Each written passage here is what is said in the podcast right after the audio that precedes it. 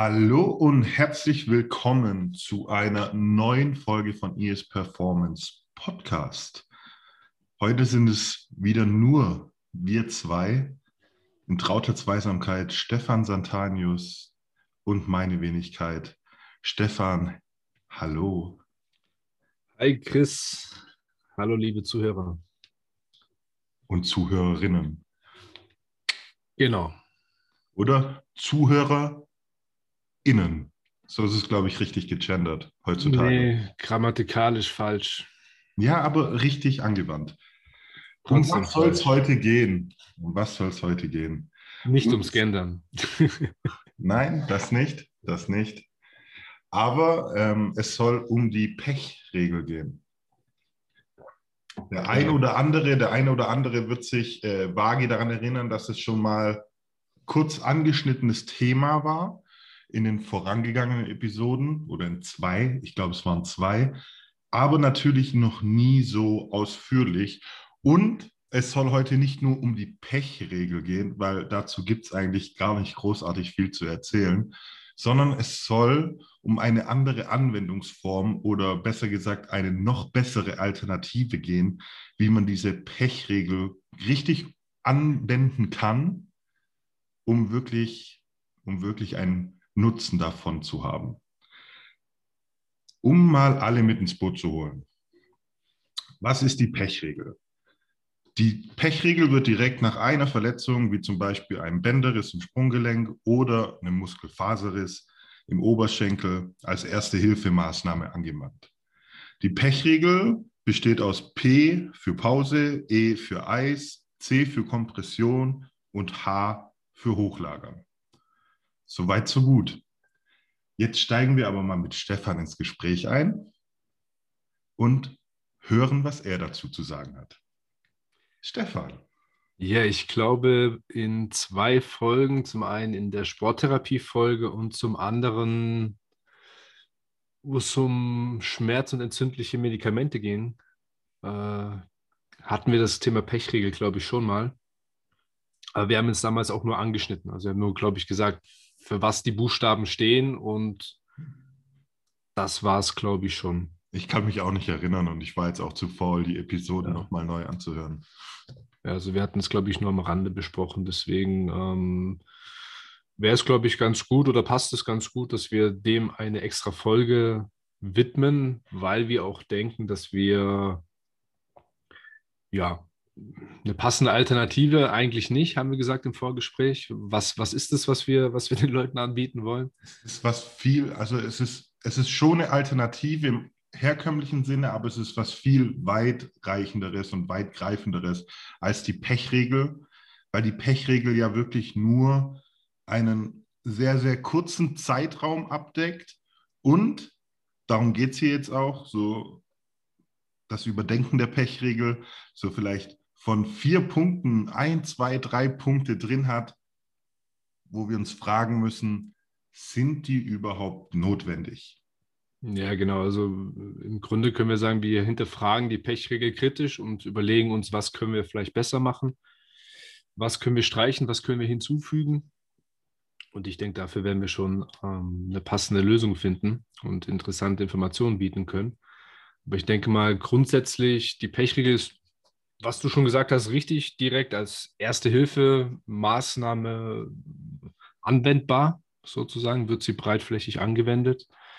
Ähm, wenn wir jetzt mal zum Thema äh, Bänderriss, wenn wir da bleiben, was du als Beispiel angesprochen hattest, dann ist das ja oft so, dass man umknickt oder umgetreten wird und dann ein, zwei oder drei Bänder im Sprunggelenk reißen. Sehr unangenehm, ja, man kriegt den Schuh fast nicht aus, weil es schon sehr schmerzhaft ist. Man ja, merkt, dass gleich etwas anschwillt. Also nach jeder Verletzung treten erstmal die typischen Entzündungszeichen und Verletzungszeichen auf, ähm, die typisch wie die Pechregel eben sind. Also Schmerz zum Beispiel äh, als Zeichen, dass etwas kaputt gegangen ist, sei es eine Sehne, Bänder, Blutgefäße, ähm, Bewegungseinschränkungen durch die auftretende Schwellung. Gerade beim Sprunggelenk ist, glaube ich, ein Paradebeispiel, wie stark ein Gelenk anschwillen kann, also dass es da ein richtiges äh, Straußenei fast gibt. Ähm, Wärme, und Pochen. Also jeder, der, glaube ich, schon mal ein Bänderriss oder eine Bänderdehnung im Sprunggelenk hatte, kennt das Gefühl, wenn, es, wenn das Gelenk, wenn die Stelle pocht und warm wird. Und an letzter Stelle natürlich die Verfärbung, die aufgrund äh, gerissener Blutgefäße entsteht und ja, im Laufe der Zeit, in den folgenden Tagen, ein gewisser Regenbogen äh, entstehen kann, was auch ein Zeichen der Wundheilung ist. Und hier möchten wir eben kritisch hinterfragen, äh, ob die Pechregel so Sinn macht, was gut ist und was man vielleicht ja, streichen könnte, was man verhindern sollte, was man nicht machen sollte und was man stattdessen vielleicht besser machen könnte. Ist das korrekt, Chris? Das ist korrekt. Also es, es geht im Umkehrschluss einmal durch das, was Stefan jetzt gerade auch nochmal aufgezählt hat, ähm, diese Entzündungszeichen. Diese Entzündungszeichen sind entstanden und aufgrund dieser Entzündungszeichen wurde dann eine Pechregel angewandt. Also sprich, die Pechregel ist aufgrund dieser Entzündungszeichen entstanden und man hat gesagt, so, ah, das ist jetzt der Goldstandard, den nutzen wir, das machen wir, um eben schnellstmöglich die Verletzung versorgen zu können und ja, was weiter? Eigentlich nichts. Und jetzt kommt es halt zu der kritischen Betrachtung unsererseits, äh, unsererseits. Und da müssen wir natürlich auch vor, vorweg schicken, dass das immer speziell auch auf die Verletzung ankommt. Wenn jetzt zum Beispiel eine Verletzung passiert und derjenige, der verletzt ist oder diejenige, die verletzt ist, zum Beispiel, was sehr selten vorkommt, stark blutet, dann macht eine Kompression auf jeden Fall Sinn. So, das soll es nämlich gar nicht sein. Es geht immer natürlich um die äh, spezifische Verletzung, aber die wollen wir jetzt einfach mal kritisch betrachten. So, der erste Punkt, den wir ansprechen können, ich habe es vorher schon gesagt, ist die Pause. Und zur Pause ist zu sagen, Stefan? Ja, genau. Äh, Pause, ja, da ist die Dauer abhängig von der Verletzung. Und ich glaube, generell wäre es äh, bildhaft ein ganz gutes Beispiel, wenn wir beim Bänderriss bleiben. Das kann, glaube ich, jeder Sportler und Zuhörer, Zuhörerin nachvollziehen, äh, wie sich das anfühlt und was das bedeutet. Und da ist eben der erste Punkt P wie Pause, wo ich persönlich auch noch voll mitgehe. Also für die betroffene äh, Verletzung, für das äh, rechte Sprunggelenk zum Beispiel, dass man da eben abhängig des Schweregrades, Verletzung, Schwellung und so weiter zwei bis fünf Tage eine Pause einlegt, das Gelenk entlastet und so weiter. Ähm, e wie Eis, also um da mal chronologisch vielleicht durchzugehen und äh, kritisch hinterfragen, macht es denn wirklich so im Einzelfall alles Sinn und was ist unsere Meinung dazu? Da darfst du gerne auch gleich noch was dazu sagen. Aber Eis äh, für mich bedeutet, ähm, dass, äh, sind wir mal ehrlich, in der Praxis ist es oft so, dass gleich nach äh, Verletzungseintritt das Gelenk schwillt an und es schwillt an, egal was wir machen, ähm, mehr oder weniger stark dass Eis draufgelegt wird, dass lokal stark gekühlt wird, um die Schwellung zu verhindern, um die Schwellung zu unterdrücken, zu reduzieren, wie auch immer. Ähm, das wird äh, im zweiten Schritt gemacht. Im dritten die Kompression, die du angesprochen hast, auch mit demselben Ziel, um die Schwellung zu reduzieren. Und im dritten Schritt HB hochlagern, um ja, die Blutzufuhr zu reduzieren, um auch letztendlich die Schwellung und so weiter zu reduzieren. Ähm, für mich kritisch hinterfragt ist immer, dass wir da ein bisschen gegen die Biologie arbeiten des Menschen. Äh, mein Ansatz ist es dann eher zu sagen, okay, wie können wir denn den Körper dabei unterstützen und nicht, wie können wir irgendwas unterdrücken, weil ähm, da differenzieren wir gleich natürlich noch ein bisschen. Ähm, aber für mich bedeutet das letztendlich, dass wir eben nicht versuchen, die Schwellung sofort zu unterdrücken, sondern dass wir eben die Schwellung, äh, die Akutphase der Entzündung, Akutphase der Entzündung sein lassen ja, dass wir eben schauen, okay, wie können wir den Körper dabei unterstützen und nicht, wie können wir so eingreifen, um irgendetwas zu verhindern. Wie wir schon in den anderen Folgen angesprochen haben, ähm, hat es schon seinen Sinn und Zweck, wieso ein Gelenk nach einer Verletzung anschwillt oder ein, ein gewisses Wundgebiet, ähm, eben um weitere Bewegungen zu verhindern. Ja, weil um, den, um uns zu signalisieren, hey, da ist was kaputt, das muss geschont werden, da musst du aufpassen, äh, entlaste es mal etwas sozusagen. Und alle anderen Entzündungszeichen haben genauso ihre Effekte. Also sei es die, sei es die Wärme, sei es das Pochen, sei es der Schmerz, sei es Bewegungseinschränkungen, Schwellung. Ähm, das, das, hat, das haben wir an anderer Stelle schon ausführlich besprochen mit dem Absenken des pH-Wertes, mit dem Sauerstofftransport, mit den Immunzellen, mit den ganzen Mineralstoffen und Proteinen und so weiter. Das müssen wir an der Stelle jetzt nicht nochmal ausführlich tun.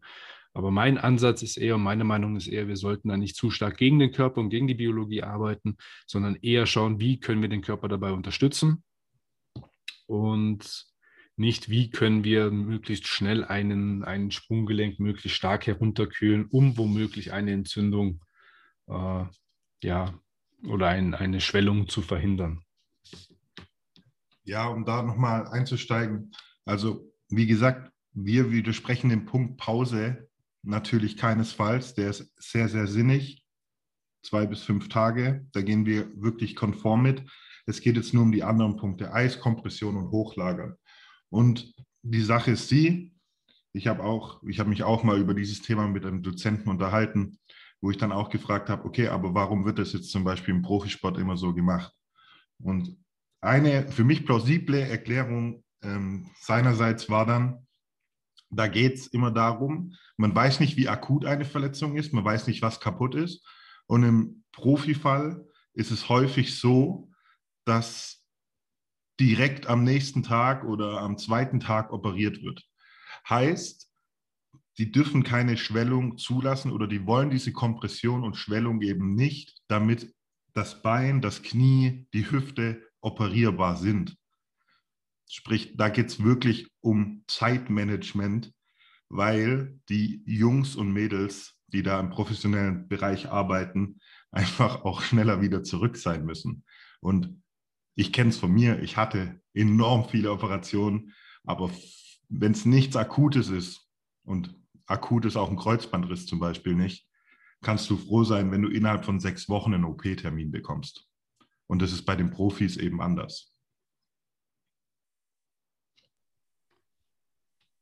Ja, genau. Ähm, ich denke, so kann man das auch stehen lassen. Ähm, es kommt natürlich auch immer darauf an, wie lange du die Pechregel anwendest. Ja, also gerade, gerade das Hochlagern und gerade das Kühlen und die Kompression sind ja Dinge, was, äh, wenn wir auch mal ehrlich sind, was die Sportler länger als nur am Unfallstag äh, durchführen. Also das wird ja oft noch Wochen später lang äh, so durchgeführt, dass man eben ja, das Sprunggelenk noch äh, wochenlang stark lokal herunterkühlt um eben ja, Schwellungen, Entzündungen und so weiter äh, in Anführungsstrichen zu bekämpfen.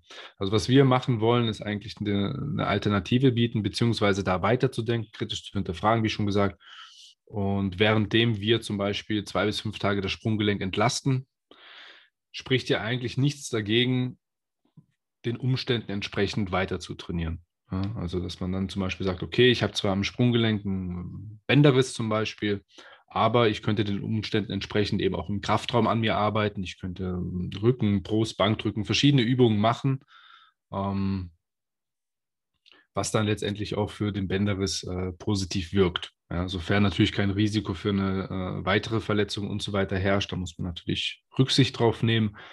Aber an sich ist das problemlos umsetzbar. Und wie wir in einer der letzten Folgen schon hatten, Thema Myokine, profitiert eben der ganze Körper davon, wenn wir Krafttraining machen, dann hat, haben diese Myokine einen systemischen Effekt und auch gewisse Myokine einen positiven Effekt auf die Wundheilung, auf das Sprunggelenk genauer gesagt. Genau, das ist vielleicht der zweite Punkt, der nicht in der Pechregel so explizit vorkommt, den wir so empfehlen, beziehungsweise ich oft in der Regel eigentlich in der Praxis so mache, weil viele Sportler sagen dann, ah, okay, ich habe jetzt die Diagnose Bänderriss, ich darf vier, fünf Wochen gar nichts machen, ich soll nur rumliegen. Ähm, ich gebe dann ganz gerne die eine Option B, und zwar das eben weiter zu trainieren. So den Umständen entsprechend. Ähm, natürlich risikoarm, nicht, dass man da irgendwie nochmal äh, die Verletzung verschlimmert oder so. Ähm, aber so dass man eben aktiv bleibt, den Umständen entsprechend auch im Alltag, um eben zum Beispiel auch eine ungewollte Gewichtszunahme entgegenzuwirken. Weil was auch ein Fakt ist, wenn wir, das ist auch ein Punkt, äh, den wir ansprechen wollen, ist die Ernährung anpassen. Wenn wir die Ernährung nicht anpassen und wenn wir nur noch rumliegen und weiterhin normal uns unter ernähren, als wären wir im Training oder als wären wir im Wettkampfgeschehen vorhanden, dann werden wir unweigerlich zunehmen. Und wenn wir das vier bis sechs bis acht Wochen machen, je nachdem, wie lange wir inaktiv sind, dann haben wir ganz schnell zwei, drei, vier Kilo ungewollten Ballast auf den Hüften. Ja, was gibt es noch zur Ernährung zu sagen? Im Grunde sind es vier Punkte. Das eine habe ich gerade eben schon angesprochen, die Gesamtenergiezufuhr anzupassen. Das zweite wäre, die Proteinzufuhr hochzuschrauben. Im dritten wäre es die Omega-3-Fettsäuren, im speziellen DHA und EPA hochzuschrauben bzw. zu integrieren, wenn das nicht schon vorhanden ist. Und im letzten die Zufuhr von Vitaminen und Mineralstoffen wie zum Beispiel Vitamin C und Zink sicherzustellen, wenn das eben nicht schon ausreichend aufgenommen wird. Wieso diese Vitamine und Mineralstoffe? Weil sie eben zum Beispiel äh, im Falle von Vitamin C Kofaktoren in der Bindegewebssynthese sind, somit also wichtig für die Wundheilung sind. Ja, das gibt es letztendlich zur Ernährung zu erzählen. Und dann kommt natürlich unser Klassiker, schon oft propagiert. Jetzt soll ich es nochmal sagen. Ja. Soll ich es dir nochmal erklären? Soll ich es dir nochmal erzählen? Gerne, gerne. Ich schneide es jetzt mal an und dann darfst du nochmal loslegen. Nein. Ähm, Nein. Es ist einfach das ja. Vermeiden von schmerz- und entzündungshemmenden Medikamenten in einer akuten Entzündung. Ja. Also einfach wirklich enorme Vorteile. Es soll auch jetzt nicht heißen, also wir, wir, wir sind selber auch keine Masochisten, die sich, die, wenn sie verletzt sind, gerne leiden oder sowas. Wenn es gar nicht geht vom Schmerz, dann dürft ihr natürlich Medikamente einnehmen. Aber wenn es ein moderater Schmerz ist, der halt einhergeht mit so einer Verletzung und so einer Schwellung, dann versucht, solange es geht oder so lange wie möglich eben darauf zu verzichten. Genau, also man muss sich halt immer wieder vor Augen führen, was ist Schmerz überhaupt? Schmerz ist ein Warnsignal. Und zum Beispiel in der Sporttherapie, wenn ein verletzter Sportler zu mir kommt, ähm, ist eigentlich eine unbedingte Voraussetzung, dass dieser Sportler keine Schmerzmittel während der Sporttherapie nimmt, also während dem Training und so weiter. Ähm, hat einfach den Grund, dass Schmerz, äh, Schmerzmittel den Schmerz reduzieren, quasi die Warnsignale reduzieren. Und ich als Sporttherapeut ähm, arbeite da mit dem Sportler, der gibt mir Feedback und sagt, hey, ja klar, super, alles toll, ich habe gar keine Schmerzen. Ich denke mir dann, super, der macht gute Fortschritte, der hat nicht mehr, mehr Schmerz, wir können steigern, wir können das Training schwieriger machen und so weiter, wir können die nächste Stufe gehen. Dann plötzlich äh, passiert äh, ein Unfall und er verletzt sich wieder sozusagen. Oder er hat plötzlich viel, viel stärkere Schmerzen, weil wir durch das Training äh, Strukturen geschädigt haben, die wir ansonsten nicht geschädigt hätten, weil zu stark oder äh, zu schnell gesteigert wurde. Und das ist einfach das Risiko bei Schmerzmitteln, die ähm, ja sehr potent sind und äh, die Fähigkeit besitzen, ähm, ja, die Sporttherapie ungewollt negativ zu beeinflussen. Zu entzündungshemmenden Medikamenten haben wir, glaube ich, schon genug gesagt. Davon bin ich gerade was bei Sachen wie Bänderrissen, Muskelverletzungen und so weiter absolut kein Fan von. Es gibt natürlich Einsatzzwecke, die gerechtfertigt sind und so weiter, aber ähm, auch nur zeitlich begrenzt und nicht in meiner Welt, wenn es zum Beispiel äh, vier Wochen nach dem Bänderriss äh, geht. Also da, da braucht man sicherlich keine schmerz- und entzündungshemmenden Medikamente einnehmen. Die können, wie gesagt, eher hinderlich wirken, als dass sie einen Vorteil mit sich bringen. Aber da sind wir eigentlich auch schon beim letzten Punkt. Und der letzte Punkt, der ein bisschen umfangreicher ist, äh, als die Pechregel sein kann, ist ein passendes Return-to-Sport-Konzept, dass man eben das durchlauft, dass man ähm, versucht, vom subjektiven Empfinden äh, oder ein, anders formuliert, dass man in ein subjektives Empfinden mehr Objektivität reinbekommt. Und das versucht man eben mit verschiedenen Tests. Ja, die meisten Testbatterien sind von Level 1 bis 4 die aufeinander aufbauend sind. Also du musst Level 1 bestehen, um dann Trainingskonsequenzen zu bekommen, um Level 2 zu bestehen.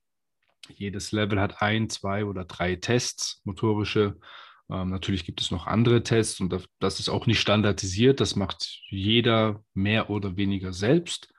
Ähm, ich finde nur, es ist wichtig, dass man es macht und dass man sich Gedanken darum macht und dass man möglichst objektive Parameter äh, oder Feedback bekommt, was man, wo der Sportler eben gerade steht. Und auch für den Sportler selbst, dass er merkt, okay, ich, ich kann vorwärts springen, ich kann seitlich springen oder ich kann dies machen oder das machen oder das ist aktuell noch die Grenze. Also für mich persönlich gibt es drei äh, Faktoren, die da eine Rolle spielen. Das eine sind, ist, die, ist das Zögern. Also wenn die Aufgabe besteht, einfach mal einen Sprung nach vorne zu machen, und man sieht, der Athlet äh, zögert, dann weiß ich als Sporttherapeut zum Beispiel, ah, okay, der ist vielleicht noch nicht so weit. Der wird dann auch im regulären Mannschaftstraining oder wenn es darauf ankommt, wird er genauso zögerlich sein. Und Zögern ist dann oft hinderlich und birgt ein gewisses Verletzungsrisiko. Das nächste ist natürlich die Funktion. Also die Funktion des betroffenen Gelenks muss vorhanden sein. Das kann nach dem Kreuzbandriss zum Beispiel die volle Kniestreckung sein, die man, die vorhanden sein muss, um sich wieder voll belasten zu können im Alltag und im Sport. Und das letzte wäre natürlich auch die, der Seitenvergleich. Also wenn du jetzt mit dem einen Bein drei Meter weit springst und mit dem anderen Bein nur 50 Zentimeter, dann ist es natürlich ein absurder Seitenvergleich, beziehungsweise auch vom Umfang her.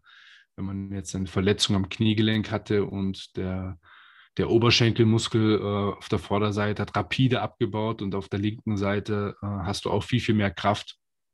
Dann ist es natürlich auch ein Faktor, den man berücksichtigen sollte. Und dann geht es letztendlich um diese drei Faktoren von Level 1 bis 4 mit dementsprechenden Trainingskonsequenzen, Trainingsempfehlungen, die man einsetzt, um Schritt für Schritt wieder zurück in den Wettkampfsport beziehungsweise in das reguläre Training, in, den, in das Mannschaftstraining integriert wird. Ja, nächster wichtiger Punkt ist auf jeden Fall wieder ähm, die Belastung mit Abklingen der Schwellung aufzunehmen. Genau. Heißt im Umkehrschluss ähm, die zwei bis fünf Tage Pause, da gehen wir auf jeden Fall konform, je nach Verletzung natürlich auch länger. Und dann, wenn die Schwellung langsam wieder abklingt, wieder einfach neue Reize setzen, damit auch ähm, die Fibrozyten und Fibroblasten äh, wieder in das Wundgebiet kommen und da ein bisschen aufräumen. Genau, also ist natürlich abhängig von dem, wie schnell die Schwellung ähm, abgeheilt ist und Schmerz, Funktion und so vom Gelenk da sind. Das ist ein sehr individuelles Thema. Aber in der Regel sind das fünf, sechs Tage, wo das wieder möglich ist. Und dann fängt man eben ganz, ganz easy mit lockeren Übungen fast bei Null an. Ja? Du stehst auf einem Bein und balancierst dich nur ein bisschen aus. Zum Beispiel. Ähm, alles unter dem Mantel natürlich, dass es was sehr Individuelles ist und dass man gucken muss, wo steht der verletzte Sportler, wo kann ich ihn abholen und ja, wie trainiere ich dann letztendlich äh, fünf, sechs Tage nach der Belastung mit ihm. Trainieren in Anführungsstrichen, weil man gerade die verletzte Struktur natürlich berücksichtigen muss. Ähm, der Grund, wieso man so früh anfängt, ist eben, wie, wie du, Chris, gerade schon richtig gesagt hast, die Vorläufer von den Bindegewebszellen und die Bindegewebszellen werden eben äh, am besten aktiviert durch Bewegung, durch Training sozusagen. Und wenn du das eben nicht rechtzeitig machst, dann ist die Wundheilung auch negativ beeinflusst, beziehungsweise sie ist halt nicht so gut, wie sie hätte sein können. Wichtig hier ist, wie schon vorhin angesprochen, mit einer Schmerzskala zu arbeiten. Ja, und deswegen sind auch schmerzhemmende Medikamente so kontraproduktiv, weil wenn wir jetzt zum Beispiel hier zehn Tage nach dem Bänderriss anfangen, ganz locker, ganz einfache Übungen, der, der Sportler ist noch voll auf Schmerzmedikamenten, spürt gar keinen Schmerz und du denkst, ah, sieht ja schon gut aus und so weiter, lass uns doch mal das ausprobieren und plötzlich machst zack und der hat die größten Schmerzen sozusagen. Also Schmerzmedikamente äh, vertuschen so ein bisschen den Ist-Zustand, die, die Möglichkeiten, die man hat. Deswegen sollte man die auf jeden Fall in der Phase weglassen, äh, wenn man anfängt zu trainieren und so weiter. Und generell mit einer Schmerzskala arbeiten. Da gibt es natürlich verschiedene Angaben. Schmerz ist sehr subjektiv. Ja, ich persönlich, da gibt es natürlich verschiedene Ansichten. Ich persönlich arbeite mit vier bis fünf. Also der Schmerz sollte nicht stärker als vier bis fünf sein. Ja, wenn ich mit einem Sportler arbeite, den, mit dem ich noch nie gearbeitet habe und ich sage, und wie ist der Schmerz, dann sagen die oft sieben, acht, neun.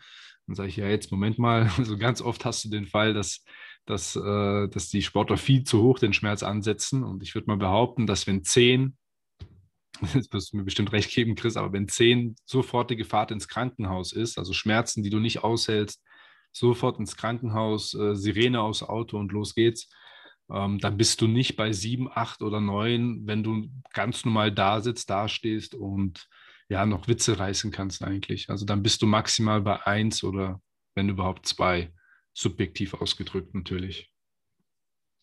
Ja, absolut. Also natürlich ist es immer was Subjektives, wie Stefan schon gesagt hat, aber ich kann aus leidvoller Erfahrung einfach sprechen. Ähm, es, der Verletzungsvorgang tut kurz sicherlich sehr, sehr weh. Ähm, danach ist es aber ein sehr, sehr moderator, moderater Schmerz. Außer natürlich, äh, man hat irgendwas Ekliges wie Bakterien und das Blut verdickt sich und fließt nicht mehr ab. Das, das, ist dann wirklich kein moderater Schmerz mehr. Das ist dann so kurz vor Krankenhausfahren, ich will nicht mehr. Aber ein normaler Ablauf einer Verletzung, es ist was rein biologisches und unser Körper lässt uns nichts durchleiden, was, was wir nicht abkönnten in diesem Fall. Das ja, also sag mal so, Schutz diejenigen, die schon mal bei acht oder neun waren, die wissen ganz genau, was acht oder neun auf einer Skala von zehn bedeutet. Im Grunde kannst du die Skala auch auf 100 machen und sagen, du bist bei 70, 80, 90. Ist völlig egal, mit was für einer Skala du arbeitest. Aber wenn du schon mal auf 7, 8, 9 warst, dann, dann weißt du, was 7, 8, 9 ist. Und das ist halt auch ein bisschen Erfahrung. Du musst halt auch ein bisschen die Leute beobachten. Wie ist die Körperhaltung? Wie ist der Gesichtsausdruck vor allem? Also oft ist da eine gewisse Gesichtsgymnastik zu beobachten, wenn es um gewisse Übungen und alles Mögliche geht. Aber wenn man da noch äh, Witze machen kann, wenn man da noch äh, ja, völlig regungslos und so weiter antwortet und sagt, ja, ich glaube, ich bin bei sieben oder acht, dann könnt ihr euch sicher sein, der ist nicht bei sieben oder acht. Ja, also wenn man bei sieben oder acht ist, dann sieht die Sache schon mal ganz anders aus. Absolut. Dann, was ist noch wichtig? Ich glaube, wir hatten es eigentlich schon drin, aber natürlich zeitlich passende erste Trainingsreize äh, setzen. Ja, genau. Glaube ich, richtig wichtig. Genau, also ist natürlich individuell und schwer, jetzt äh, eine Lösung für alle zu finden, aber gerade beim Bänderriss am Sprunggelenk, den wir jetzt so ein bisschen fokussiert haben, fünf, sechs Tage circa ist die Schwellung, je nachdem, wenn es ein bisschen länger oder kürzer geht, auch okay ähm, fünf, sechs Tage ist ungefähr so der grobe Zeitraum, wo man anfangen kann mit den einfachsten Übungen. Das bedeutet jetzt natürlich nicht, dass du anfängst, irgendwie schwer Kniebeugen zu machen oder Sprünge, Richtungswechsel, Sprints und alles Mögliche, sondern du fängst ganz unten an, schaust, was geht, weil steigern kannst du immer. Ja, dann, wenn, wenn die erste Übung ist, auf einem Bein zu stehen, dann ist es halt die erste Übung, auf einem Bein zu stehen. Sozusagen mit an der Wand, wo du dich ein bisschen abstützen kannst oder, oder, oder. Ähm, da hast du ja ein großes Repertoire an einfachen Übungen, die du dann Step by Step steigern kannst. Aber was halt wichtig ist, dass, dass man weiß, okay, äh, wo fange ich an und wie steigere ich? Und dann ein bisschen Objektivität mit den verschiedenen Tests und Kriterien. Und so findet man eigentlich dann auch wieder den, den, den Weg zurück sozusagen, wenn man dann noch ein bisschen seine Ernährung unter Kontrolle hat, wenn man dann noch ein, die ein oder anderen Dinge, die wir angesprochen haben, äh, unter Kontrolle hat und berücksichtigt, dann findet man eigentlich relativ schnell wieder zurück. Was mir auch persönlich aufgefallen ist, es hat einen großen äh, psychologischen positiven Effekt, wenn man sehr früh schon wieder beginnt, auf dem Sportgelände sich blicken zu lassen. Also wenn du einen Bänderriss hast und du bist nach fünf, sechs Tagen schon wieder auf dem Gelände und trainierst, aber du trainierst halt individuell mit deinem Trainer oder Physio oder mit wem auch immer, ähm, dann gibt, bringt es natürlich auch einen gewissen Zusammenhalt bei den Mannschaftssportlern vor allem natürlich. Dann bist du nicht lange weg. Ja, weil wenn du, wenn du jetzt natürlich äh, die Diagnose bekommst und jemand sagt, du musst sechs Wochen gar nichts machen, dann hast du eigentlich keinen Grund, also hast du sechs Wochen keinen Grund, auf, den, auf das Vereinsgelände zu gehen. Das heißt, du siehst sechs Wochen deine Mannschaft nicht. Ja, das ist ja schon fast so lange, dass du ein neues Einstandsfest äh, organisieren kannst und musst dich neu vorstellen. Da wird der eine oder andere fragen, so wie heißt du nochmal? Ähm, deswegen bin ich eigentlich ein großer Fan davon, möglichst schnell wieder auf, aufs Gelände zu kommen, möglichst schnell sich gar nicht zu, zu äh, immigrieren aus der Mannschaft und wegzubleiben oder so, sondern einfach seinen Teil zu machen. Ja, das ist vielleicht auch ein Teil der modernen Sporttherapie, gerade Mannschafts, äh, Mannschaftssportarten, dass man dann eben äh, schaut, okay, die Mannschaft trainiert und du bist dann als Trainer, Sporttherapeut, Physio, was auch immer, auch auf dem Gelände, aber du trainierst mit den verletzten Spielern. So, die sind auch irgendwie da, die, die duschen zusammen, die ziehen sich zusammen um, die, die trinken, essen was vorm Spiel oder vorm Training oder nach dem Training zusammen noch. Und dann bist du eigentlich auf dem Gelände da. So. Und dann ist es auch nicht so, dass du, äh, ja, weil was wir auch, glaube ich, schon mal angesprochen hatten, äh, ich weiß jetzt gar nicht, in welcher Folge das war, ich glaube auch beim Thema Zytokine und so weiter. Aber wo haben wir Zytokine angesprochen? Bei welcher Folge? Ich weiß es nicht mehr. Aber da haben wir auch angesprochen, ähm, was eben Zytokine und so weiter, also gerade so Entzündungsmediatoren, ähm, ja, gewisse physiologische Effekte haben und natürlich auch nach Verletzung gewisse depressive Verstimmungen auftreten können oder gewisse ähm, schlechte Launen und so weiter, was man letztendlich natürlich auch äh, messen könnte. was, äh, ja, wofür es klare Belege gibt sozusagen. Und ich glaube, jeder wird mir beipflichten, dass äh, äh, vor allem die Mannschaftssportler unter euch, die ja bei einer langen Verletzung lange das Sportgelände nicht mehr gesehen haben, dass das einfach ein scheiß Gefühl ist. Deswegen das vielleicht ein kleiner Tipp zum Abschluss nochmal. Geht weiterhin zur Mannschaft, ja, kapselt euch nicht ab. Und ja, Chris, was gibt es noch zu sagen? Ja, ich glaube, das ist einfach generell das Resümee oder der Grund, warum wir eben diesen Weg vorschlagen, ist primär der, dass man eben wieder schneller zurück ist, weil man gleich wieder oder schnell wieder in die Aktivität kommt. Und es ist halt oftmals der Fall, und das soll jetzt kein Angriff sein, dass diese Pechregel oder Menschen, die diese Pechregel anwenden, auch Menschen sind, die sagen, okay, jetzt erstmal sechs Wochen kein Sport. Also gar, gar, gar nichts. So, und ja. das sind dann eben gegen Ende die sechs Wochen, die nicht nur fehlen in der Zeit, in den zeitlichen Abfolge, sondern in diesen sechs Wochen hättest du schon wieder so viel machen können, dass du gewisse Dinge nicht wieder von Anfang an irgendwie erstmal wieder erlernen musst. Und somit bist du viel, viel später wieder im Mannschaftsbetrieb. Und es ist halt wirklich, es korreliert immer Pechregel mit sechs Wochen mal komplettes Sportverbot. Ja, ich denke, du, das, das muss man halt in Kontext setzen. Also Klar, was heißt niemand angreifen wollen, aber äh, wenn man sich jetzt natürlich verschiedene Berufsgruppen anschaut, das Einfachste für diese Berufsgruppen ist natürlich zu sagen, mach mal vier bis sechs Wochen gar nichts. So, lieg rum, mach gar nichts und wenn es nicht besser wird, dann kommst du halt wieder. Das ist das Einfachste, gerade wenn man in gewissen Zeitdruck ausgesetzt ist, wenn man viele Termine hintereinander hat, dann, dann ist das einfach das Einfachste. Was ich in solchen Fällen immer ganz gerne mache, weil ich möchte dann auch nicht hin auftreten und sagen, ja, nee, alles, alles, alles blöd, keine Ahnung, wie auch immer. Ähm, ich gebe dann oft eine Option B. Also wir hatten äh, letzten Sommer den Fall, ähm, genau diesen Fall. Spieler, Muskelfaserriss, Orthopäde sagt, mach vier Wochen gar nichts. So, und das ist überhaupt nicht mein Ansatz. Ich habe dann zu dem Spieler gesagt, hör zu, ich gebe dir eine, einen Plan B, den kannst du machen, den musst du nicht machen und habe ihn dem aufgezeigt und hat gesagt, okay, lass uns das machen. Lange Rede, kurzer Sinn, der Spieler war statt vier Wochen Pause zu machen, hatte nach vier Wochen sein Startelfdebüt gegeben und war seitdem auch nicht mehr verletzt. Ähm, aber das, da, da ging es um einen Muskelfaserriss, was aber, glaube ich, auch ein interessantes Thema für eine Extra-Folge wäre, wenn wir uns mal wirklich so einen Muskelfaserriss rauspacken und sagen, okay, was machst du beim Muskelfaserriss?